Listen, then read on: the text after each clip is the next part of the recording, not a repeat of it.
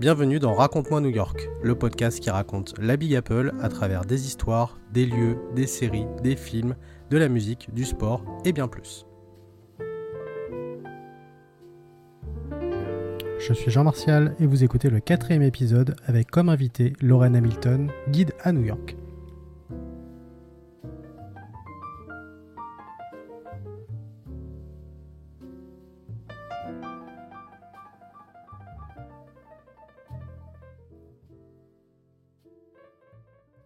Bonjour à tous, bienvenue dans Raconte-moi New York épisode 4 qui s'annonce très sympa et vous allez comprendre pourquoi tout de suite.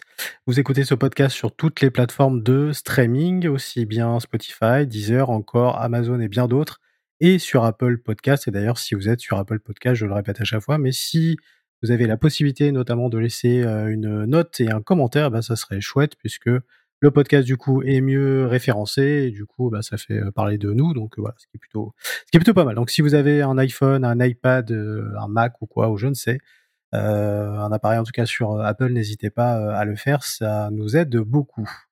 Pour ce podcast, je suis accompagné désormais de mon acolyte Fabien. Salut Fabien. Salut à toi.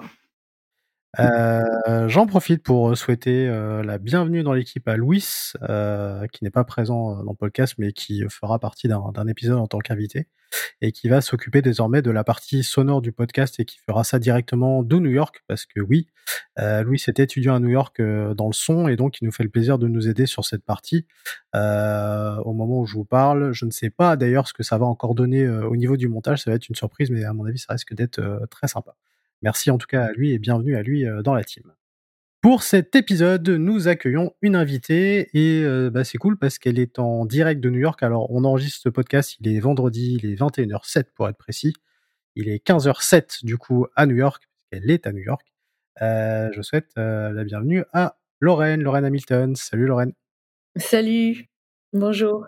Euh, Lorraine, donc du coup, euh, tu es guide à New York. Euh, tu fais visiter du coup la Big Apple et donc tu fais partie du site C'est New York, notamment. Exactement, exactement.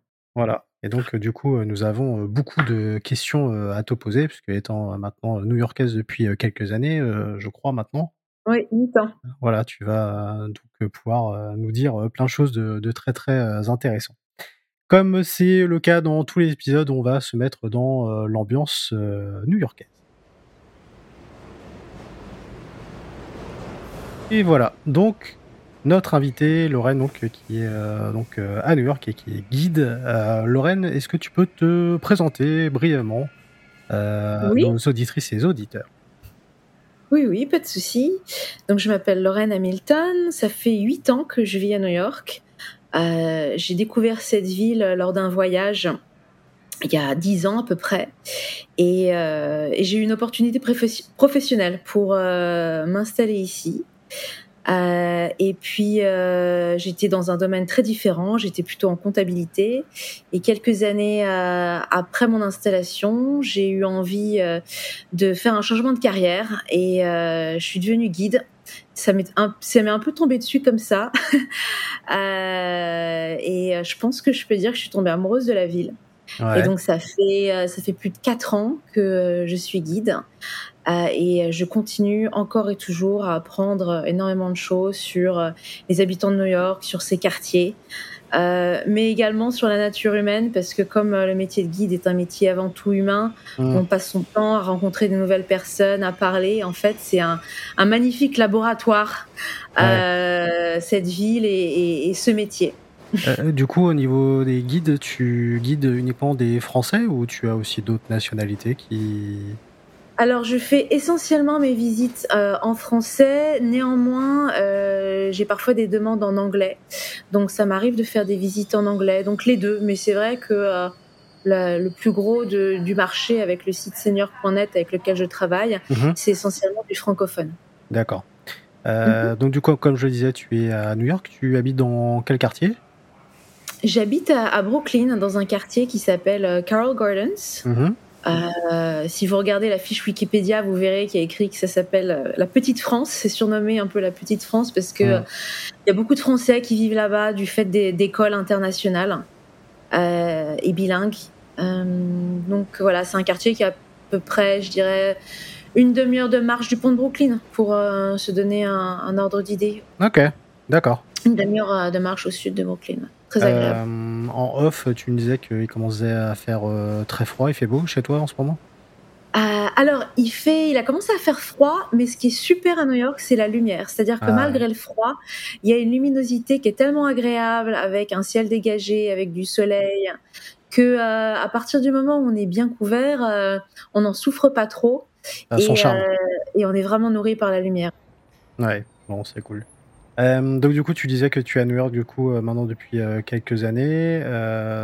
en fait, c'est vraiment une tu es venu à New York du coup par opportunité euh, professionnelle, personnelle un peu les deux, puisque euh, à l'époque je vivais en Suisse et euh, mon compagnon, qui est depuis devenu mon mari, a toujours voulu vivre dans un pays anglo-saxon. Et moi j'avais eu des expériences dans pas mal de pays étrangers étant plus jeune, et j'adore le fait d'être expatrié en fait.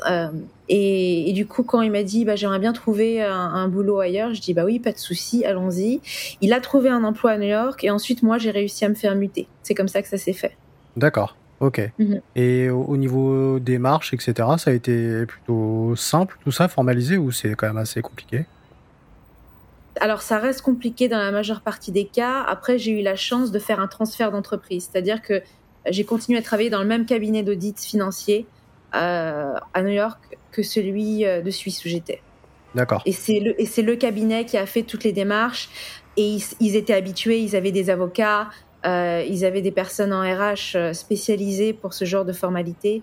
Donc ça a été relativement facile dans le sens où oui, c'est beaucoup, beaucoup de paperasse, mais euh, c'était très formalisé. J'avais quelqu'un qui me tenait la main du début à la fin. Donc je, m'estime chanceuse. je m'estime chanceuse. Ouais, oui, mhm. parce que c'est vrai que euh, au niveau des démarches et tout, c'est pas toujours évident. Ça reste, euh, ça reste très compliqué avec l'obligation de se faire sponsoriser, euh, mhm. le coût, les coûts légaux, les quotas. c'est vrai que ça reste, ça reste compliqué. Ouais, ok. Mhm. Vas-y Fabien, je te laisse poser une question à notre, à notre invité. Ouais. Bah, justement, l'expatriation, ça, ça, ça, ça m'intéresse. J'ai toujours été, je j'ai toujours ça un petit peu derrière la tête euh, avec ma compagne. Euh, moi, ce que j'aimerais savoir, c'est c'est quoi la différence majeure entre travailler aux États-Unis et en France? Qu'est-ce qui t'a marqué? Qu'est-ce qui m'a marqué ou manqué? Marqué. Alors, je pense que la relation au travail, elle est vraiment très différente entre la France et les États-Unis. Euh, je pense que c'est vraiment dans l'ADN américain de se définir par son travail. Je pense qu'en France, on va se définir par rapport à ses, hobbies, ses passe-temps, à ce qu'on fait en dehors du travail. Elle va être beaucoup plus important que euh, aux États-Unis. Euh, ça, ça m'a marqué. Ça se voit à travers les vacances. Euh, par exemple, ils prennent beaucoup moins de vacances que nous. prendre deux semaines de vacances à l'été en entreprise, on se demande mais tu es sûr Il y a quelque chose qui va pas euh, On est un ovni quand on demande deux semaines. Euh, un exemple tout bête. mon mari me disait qu'il avait un collègue qui était en congé paternité. Voilà, son bébé devait avoir trois jours et était déjà en train d'envoyer des messages. Oui, surtout si vous avez besoin de moi pour vous aider sur des projets, je peux travailler un petit peu comme ci comme ça. Enfin, c'est euh, ouais la, la, relation des personnes au travail et à quel point le travail est structurant, euh, définissant, euh, valorisant et je pense que c'est assez différent. Qu'est-ce qui m'a marqué d'autre Ici, il y a un mot qui revient vraiment très fréquemment dans le vocabulaire, c'est le mot community, communauté. L'état social n'est pas inexistant, mais il est beaucoup moins fort qu'en France, je pense. Hum. Et donc, du coup, je pense que le fait de, s'organiser, de s'entraider en communauté, c'est beaucoup plus important qu'en France. Euh, paradoxalement, on dit euh, euh, un des clichés, c'est les États-Unis, c'est très individualiste. Mais finalement, quand on creuse un peu, on se rend compte que beaucoup d'individus fonctionnent en communauté. Il y a quand même beaucoup de pauvres dans ce pays il y a beaucoup d'inégalités et ceux qui sont dans le mmh. bas euh, de l'échelle, sans communauté, je pense qu'ils ont beaucoup de mal à survivre. Et donc le mot communauté revient très fréquemment et, euh, et ça m'a marqué, euh, que ce soit dans le langage des politiciens, que ce soit dans le langage des journalistes. c'est une dimension qu'on n'a pas forcément aussi appuyée en France. C'est Ah, un ça- peu tabou en France. Oui, c'est vrai. C'est vrai que le mot communauté en France, il y a la, la notion de communautarisme, il y a la notion de. Ouais, c'est ça. plus, on s'exclut. C'est assez péjoratif, la masse. Euh, alors qu'ici, il n'a pas du tout cette notion, euh, pas peut-être pas péjorative, mais un peu, euh, peu négative, ouais.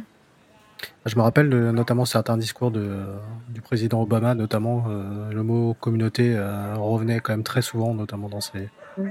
ses- Ouais, c'est vrai que c'est effectivement un mot qui est assez, assez utilisé, j'ai l'impression là-bas. Euh... T'as toujours été amoureuse de New York ou pas, pas du Non, tout c'est venu, c'est venu progressivement. Enfin, je trouvais la ville sympa. euh, J'avais beaucoup aimé mon premier voyage. Euh, Et euh, je me suis installée là en me disant bon, bah, on va essayer, on va voir. C'est venu, euh, c'est venu progressivement. Je pense. Enfin, j'ai jamais été dégoûtée de la ville, ça c'est clair. Mais à un moment donné, je me suis dit j'ai envie de, de prendre plus de temps pour cette ville et c'est pour ça que je suis devenue guide en fait. Je me suis dit cette ville a tellement à offrir que euh, si je travaille, euh, si je continue à travailler en entreprise, je vais passer à côté. Mm. Et euh, je me dis, est-ce que je peux pas finalement essayer de joindre euh, une passion assez forte avec mon emploi? Mm. Et, et c'est comme ça que l'idée de devenir guide est née. Joindre l'utile à l'agréable. Oui, Ah, exactement. ju- Justement, je, je voulais te demander, bah, que ce soit dans ton métier actuel ou précédent, euh, est-ce que c'est tous les jours plaisant de travailler à New York? Est-ce que tous les jours tu te dis j'ai la chance de travailler à New York ou est-ce qu'il y a des jours où tu te dis ah, je resterais bien au lit ou j'ai pas envie Bah, de a- sortir? Il y a des jours, euh, je suis humaine hein, comme tout le monde. Il y a des jours où je suis plus fatiguée que d'autres. euh, Il y a des jours où j'ai moins bien dormi la veille. euh, donc, euh, Est-ce que ça booste? Mais, mais je pense que ça booste en fait. Je pense que je suis vraiment énergisée par le dynamisme de la ville, par les gens, par le fait que, oui, il y a eu plus de 8,6 millions d'habitants, mais en fait, c'est assez fluide. Il y a quelque chose, il y a une espèce d'élan qui, qui t'attrape, qui t'entraîne, qui te porte, et toi, tu surfes sur la vague. Euh, et donc, c'est c'est une ville qui est énergisante et qui est pas. euh, euh, Enfin, elle, te prend de l'énergie, c'est sûr, mais, mais, mais pas assez pour, pour te mettre down, en fait. Et, et, et les gens, euh, je sais pas, moi, les, les gens me nourrissent, mais littéralement. J'observe les gens autour de moi, je me sens, euh, je me sens nourrie, euh, je, je- j'analyse les, les, enfin, les familles latino, les familles asiatiques, les américaines, tout cliché. Je regarde ça, mais ok, ça, tout ça, c'est des êtres humains. On vit dans la même ville. Euh, chacun a sûrement des préoccupations différentes, mais en fait, ça s'imbrique vachement bien. Enfin, il y a quelque chose d'assez, euh, euh, je sais pas, d'assez inspirant et et qui m'amène à, à réfléchir. Pas seulement sur la ville, mais sur la nature humaine, en fait. C'est peut-être une déformation professionnelle parce que dans mon métier, euh, puis j'écris aussi des articles de temps en temps, euh, euh, j'analyse un métier. Quand on est guide, on essaye de comprendre. On essaye de comprendre comment fonctionne la ville. Et la ville, elle fonctionne par ses, par les, par ses citadins. Donc, j'observe beaucoup ces, ces habitants.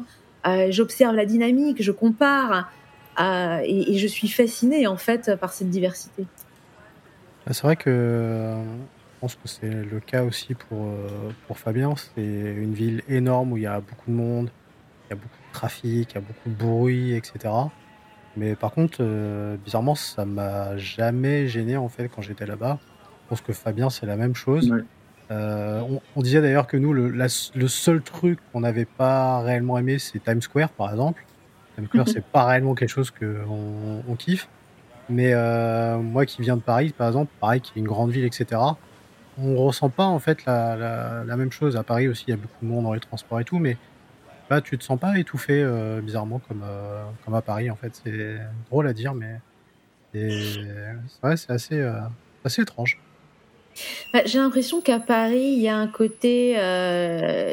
on voit beaucoup de gens soucieux. Et ça, Ouais. ça se voit au, lang- au langage corporel. Euh, quand on, j'essaye d'être assez sensible au, au body language, comme on dit ici. Un truc tout bête, quelqu'un avec des sourcils froncés, C'est tout bête, des sourcils froncés. Mais en fait, inconsciemment, quand vous vous êtes entouré de gens avec des sourcils froncés, euh, il y a un message qui, est envoyé à votre cerveau. Ouh là là, j'ai des gens qui sont pas contents autour de moi, qui ont des soucis. Euh, ça a l'air très lourd le climat. Mais c'est tout bête. Et euh, moi, je pense que dans le métro parisien, il y a plus de gens avec les sourcils froncés que dans le métro de New York. Et je pense qu'inconsciemment, sur le long terme, je pense que ça joue. Ouais, ouais, bah oui. la perception. Ouais, ça c'est sûr. Euh, J'avais pas prévu cette question-là, mais on en a parlé euh, juste avant par rapport au fait de euh, communauté, etc. Euh, je sais pas si tu as eu l'occasion d'aller ailleurs aux États-Unis, je pense, depuis le temps que, tu y habites. Euh, on dit souvent que New York, c'est pas les États-Unis. On dit que c'est une ville qui est complètement à part du reste. Est-ce que tu confirmes ou pas? Oui, parce qu'un foyer sur deux parle une langue autre que l'anglais à la maison. Hmm. Donc, euh, je connais peu de villes aux États-Unis qui ont cette caractéristique-là. C'est une, c'est une ville-monde euh, qui a toujours euh, eu cette diversité depuis 1850 où on a eu les grandes vagues d'immigration irlandaise, italienne, allemande, ukrainienne, hmm. juive, ensuite chinoise. et donc, je pense que ça fait vraiment partie de son ADN d'être aussi diverse, ouverte sur le monde également, puisque c'est une ville qui s'est construite par son activité portuaire, d'échange. Euh, et, c'est vrai que bon, j'ai pas non plus voyagé dans tous les États-Unis, mais des villes que j'ai faites et des échos que j'ai sur d'autres villes, euh, c'est quand même une ville assez unique, en effet, unique au monde. Très bien, je te laisse enchaîner avec ta question qui, je pense, euh, correspond bien. Voilà. je voulais savoir, voilà, bah, quelle, quelle, autre ville tu as visité dans les États-Unis? Alors, euh, Hawaï, c'est pas une ville, c'est des îles. Euh, j'ai fait Philadelphie, Boston, euh, quelques villes dans les Hamptons. Euh, j'ai été dans le Connecticut, dans le New Jersey. J'ai été vers Buffalo, donc plutôt dans le mhm. nord de l'État de New York. Euh, j'ai été en Virginie, Washington DC, euh, j'ai fait San Francisco, San José. Euh, j'ai fait quelques jours à, à Dallas. voilà, j'en ai pas fait énormément, mais c'est un petit peu. Quand même. mon expédition. Cape Cod, j'ai fait aussi l'île, la presqu'île de Cape Cod. Ouais. Et justement, qu'est-ce qui t'a le plus marqué euh, dans les villes que tu as pu faire aux États-Unis euh Alors, ce qui est intéressant, euh, notamment, bon, Boston, c'est assez particulier parce que c'est quand même une ancienne ville, mais c'est la notion du downtown. Dans beaucoup de villes aux États-Unis, le centre de la ville, finalement, ça ne correspond pas du tout à notre notion européenne de centre-ville avec la place du marché, l'église, la boulangerie, l'école, tout en fait, c'est complètement l'inverse. C'est-à-dire que les gens euh, vivent en dehors des centres urbains, ils vont travailler dans les centres urbains et euh, toute leur vie s'organise autour de leur banlieue résidentielle. Euh, ce qui fait que en tant qu'européenne, quand j'arrive là-bas, mes codes sont un peu, j'ai du mal à m'y retrouver. Je suis un peu désorientée parce que pour moi, euh, mon standard, c'est le centre-ville, euh, les vieilles pierres, euh, un endroit où les gens se retrouvent, qui est facilement accessible partout en Europe. Je sais que si je vais dans le centre de la ville, je vais voir les éléments phares, je vais un peu sentir l'ambiance. dans les villes américaines, j'ai l'impression qu'il faut connaître les endroits où aller, être introduit par des gens, parce que c'est pas intuitif. Je me souviens toujours un soir à Dallas samedi soir, je veux sortir, euh, aller boire un verre, bref. J'ai eu du, un mal fou de trouver des endroits sympas alors que j'étais downtown, euh, dans le centre. Euh. Donc c'est, euh, je dirais, c'est, ouais, c'était une surprise pour moi. Ça m'est arrivé à Philadelphie. notre auberge était près de, près du centre historique. je sais pas si tu vois où il y a la, on appelle ça l'ancien congrès, etc. Et c'est vraiment que le dernier soir, on a découvert euh, vraiment plus au sud les, les, rues avec les bars, les restaurants. Mm. Et on était vraiment dégoûtés. C'était la veille de repartir et euh, on a découvert euh, le, enfin, on va dire le, vrai centre-ville, la, ville vivante. Quoi. Ouais. Ouais, parce que souvent c'est une rue où il y a le Main Street, tout dans toutes ces villes américaines. Où... En fait, c'est un pays qui est tellement jeune, on, on oublie parce que c'est un pays qui est relativement moderne. Euh, voilà, première puissance, je pense que c'est la première puissance militaire au monde. en technologie, voilà, c'est un pays qui a beaucoup de, qui a beaucoup fait. Et, et en fait, quand on regarde l'histoire du pays et même les villes, enfin, c'est un pays tout jeune. Mmh. Oui, complètement. Et on l'oublie. Et d'ailleurs, à New York, j'ai beaucoup de mes clients euh, en visite qui sont étonnés euh, du contraste entre euh, l'image de New York moderne et en fait la vétusté de l'immobilier. Vous avez plein de bâtiments à New York avec l'air conditionné, c'est une espèce de, caisson blanc accroché à la fenêtre. J'ai connu. Les, beaucoup de parquets sont détruits. Euh, votre chauffage, ça passe dans des tuyaux et euh, une fois sur deux, ça fait cling, cling, cling, cling. Euh, l'hiver, c'est en fait l'envers du décor parce que c'est une ville qui a subi une telle pression démographique que beaucoup de propriétaires n'ont pas investi, rénové dans, leur, mmh. dans leurs appartements et que du coup, c'est des standards un peu inférieurs hein, par rapport à la France, je pense. Euh, alors tu, tu es guide euh, pour euh, le site C'est New York, du coup. Mm-hmm. Il y a un grand site sur New York qu'on connaît un peu tous si on est fan de New York avec un forum, un site, etc. une journée type d'une guide à New York, qu'est-ce que ça te donne exactement?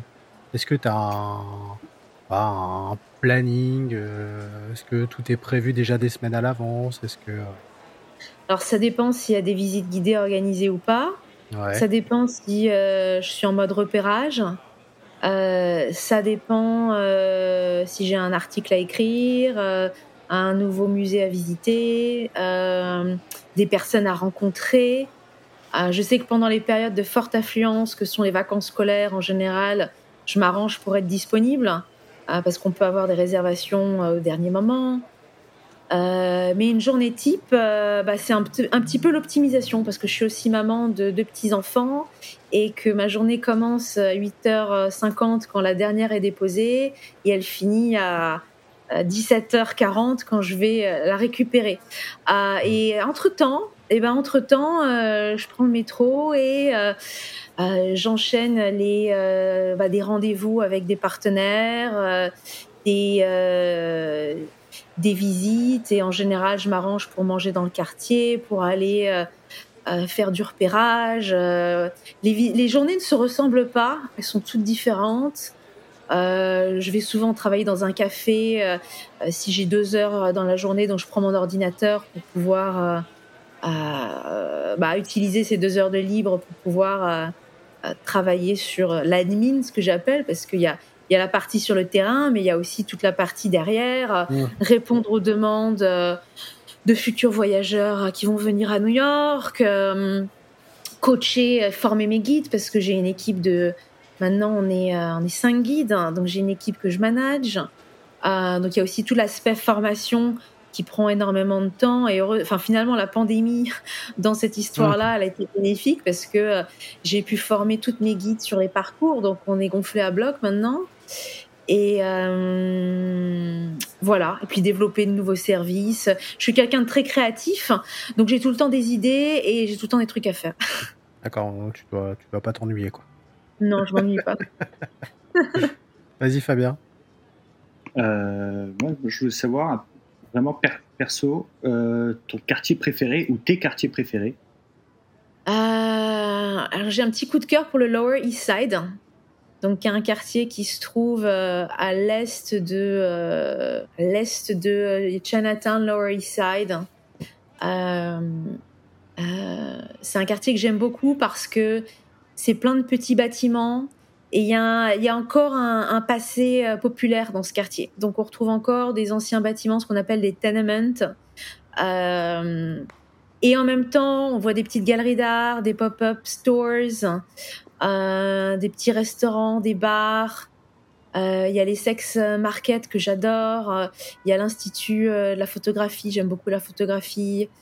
Il y a tout le quartier latino de Loïsada, et en même temps, il y a des tours de luxe qui sont en construction, des hôtels avec des super rooftops. Ah, donc je sais que quand je vais dans ce quartier, je vais avoir de quoi m'occuper limite une journée. Quoi.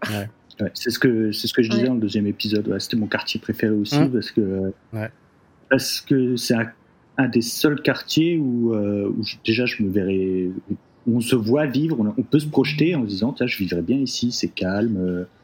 Euh, ouais, il y, a des supermarchés au coin de, au coin de la rue, des choses qu'on pourrait pas voir dans d'autres euh, dans, d'autres quartiers.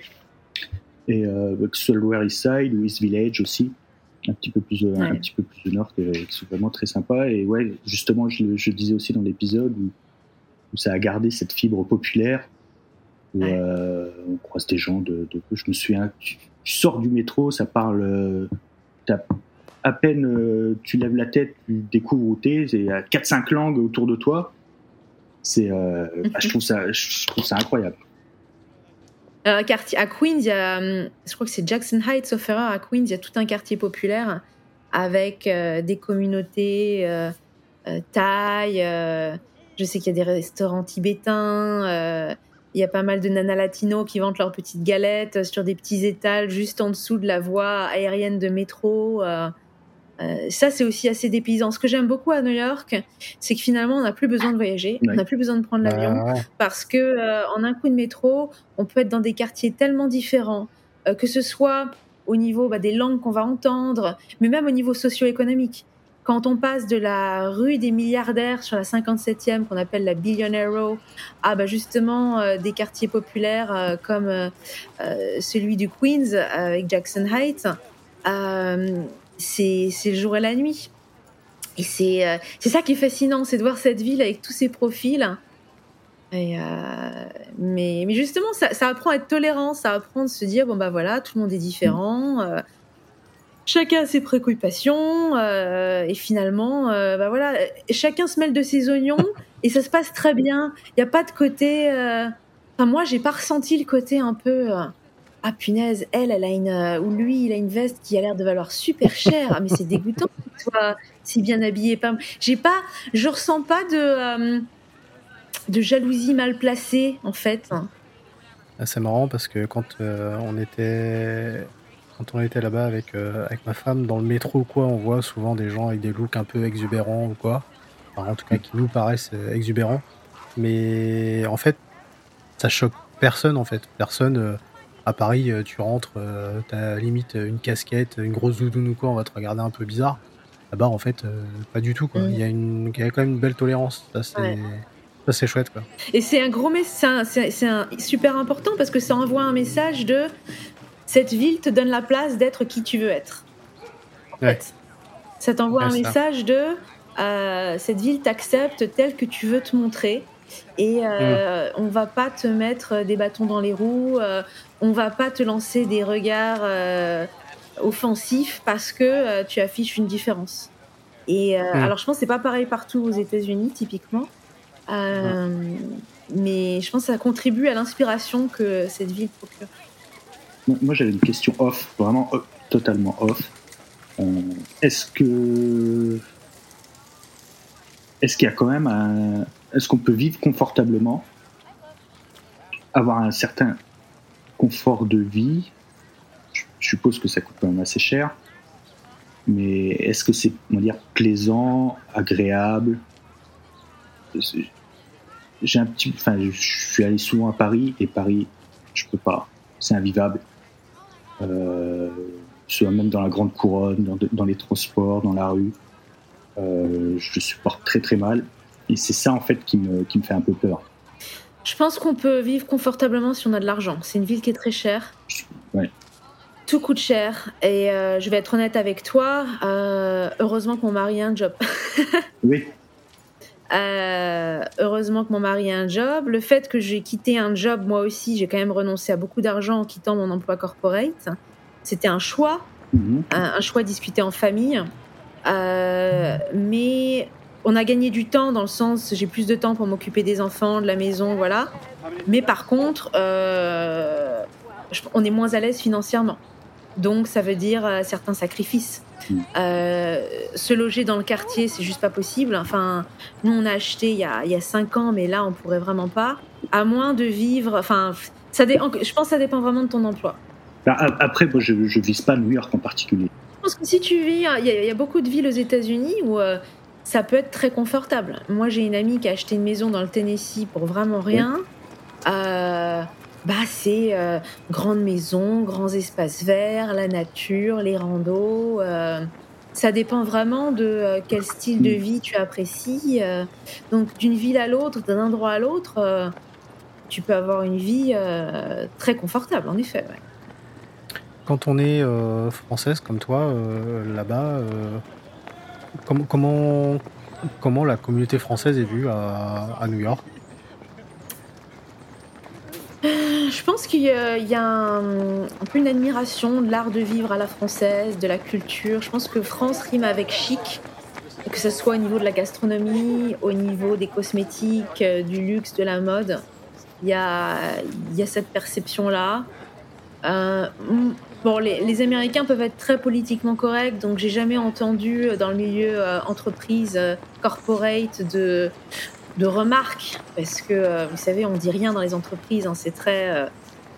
on fait très très attention à ce qu'on dit. Alors j'ai jamais eu de, feedback d'un Américain direct en disant ah vous vous êtes comme ci comme ça. bon, je pense que on sait qu'on est un petit peu grande gueule, donc je pense que c'est ça doit un petit peu se ressentir euh, mécaniquement dans les interactions. Dans le milieu, euh, en, entreprise, euh, et le politiquement correct, on, on va jamais commenter ah bah vous les Français vous êtes comme ci comme ça mais comme je l'expliquais au début de l'émission je pense que notre rapport au travail la différence ça doit se ressentir et et voilà, je pense qu'ils doivent peut-être se dire, oh bah, dis donc, les vacances, ils abusent un peu. néanmoins, euh, je pense qu'à New York, il y a beaucoup de hum, travailleurs français très très qualifiés. Mhm. Euh, les écoles euh, françaises d'ingénieurs sont, sont, reconnues et, et, globalement, je pense qu'ils sont assez contents des gens qui viennent, qui viennent de France vers New York. Après, ça s'explique aussi du fait des mécanismes extrêmement sélectifs d'immigration. On est trié sur le volet, c'est très compliqué d'avoir un visa. Pour avoir un visa, il faut être limite rockstar parfois. Euh, non, mais bon, ça dépend des domaines, mais euh, euh, j'exagère à peine. donc il y a un biais, il y a un biais au niveau de la perception du fait de qui qui est à New York de France. je pense que l'art de vivre à la française est, est apprécié, est admiré. je pense que les Américains qui vont en France, ils ont tendance à dire ah, mais c'est magnifique. Donc quand ils reviennent aux États-Unis, ils ont tendance à en parler positivement. Euh, oui, voilà. ouais, t'as jamais eu de sentiment anti-français euh, Pour les Français qui veulent draguer à New York, c'est parfait, parce que l'accent français, euh, il a la cote. Ça, c'est bien. Tout le monde n'a pas la chance d'avoir un accent comme toi, donc voilà, du coup, voilà, c'est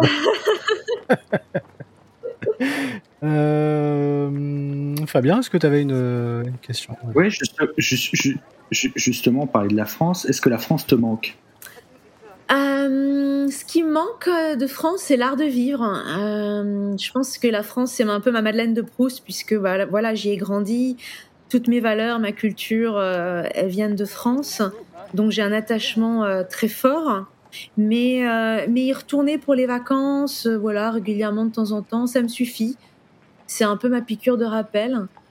Euh, surtout la famille et puis euh, revenir dans les, dans les lieux où j'ai vécu en fait. C'est un peu, euh, mm. j'ai un rapport particulier au temps et pour moi revenir dans des endroits où j'ai vécu il y a 10 ans, il y a 20 ans, ça manque, ça m'aide un peu à m'ancrer, à me, à me rappeler, bah voilà, voilà par où t'es passé, voilà là où tu es. je trouve ça assez intéressant comme démarche et ça me nourrit pas mal.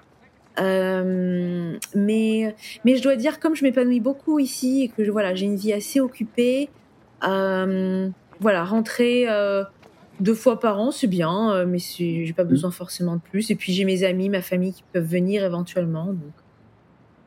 Ok. si on a envie du coup de faire appel à toi du coup pour être notre guide à New York, comment ça se comment ça se passe? Eh ben, il suffit d'aller sur le site euh, cnewyork.net, donc www. la lettre C et puis ensuite New York euh, n e w y o r knet euh, et puis là, vous verrez la section visite. Donc il y aura toutes mes toutes mes visites guidées. Et puis sinon, on peut m'envoyer un email directement sur l'adresse Lorraine, L-A-U-R-E-N-E, at cnewyork.net. Euh, et puis du coup, il suffit de m'indiquer quand est-ce que vous venez à New York, combien de personnes vous êtes, qu'est-ce que vous aimeriez faire, si c'est votre première fois ou pas. Et puis après, je pourrais vous orienter sur euh, euh, sur les choix des visites, d'activités. sur le site York, on a une grosse expertise également sur tout ce qui est passe. Parce qu'en général, c'est assez compliqué. Quel passe faut-il acheter pour bénéficier de tarifs avantageux? Donc on a une bonne mm. expertise là-dessus. En plus, en ce moment, avec euh, les suites de Covid, beaucoup de musées inclus dans des passes exigent des réservations anticipées de créneaux horaires. Et donc le processus de réservation, il va, il va différer d'un pass à l'autre. Euh, donc on a une grosse expertise. Euh, avec Didier, avec qui je travaille sur le site senior.net, on a une grosse expertise sur le conseil des voyageurs, que ce soit de l'ESTA, pas se faire avoir sur les mauvais sites qui vendent des estas à 80 euros, euh, jusque euh, quels hôtels éviter, quels hôtels prendre avec des kitchenettes. Souvent, c'est la question euh, des familles qui aimeraient bien un peu limiter les, les coûts de nourriture. Donc, donc voilà, vraiment pour préparer tout un voyage à New York, je pense que le site senior.net, c'est un très très bon début. Ouais, très bonne, très bonne référence. On, mettra le site sur nos, sur nos réseaux ah bah super. respectifs. Super. Génial, merci beaucoup. Eh ben, en tout cas, merci euh, beaucoup euh, Lorraine euh, du coup de nous avoir offert de ton temps. Bah, merci de m'avoir invité sur ce podcast et puis j'espère écouter plein d'autres épisodes. Bah écoute, oui oui, surtout que là on va avoir du coup pas mal de d'invités qui vont s'enchaîner dans les semaines qui viennent, donc, donc, effectivement ça va être ça va être assez sympa d'avoir des gens qui partagent leur leur expérience et qui bah, nous montre un petit peu que New York, euh, c'est cool euh, aussi bien euh, quand on est en France que quand on est sur place. Donc ça, c'est ça, c'est bien cool.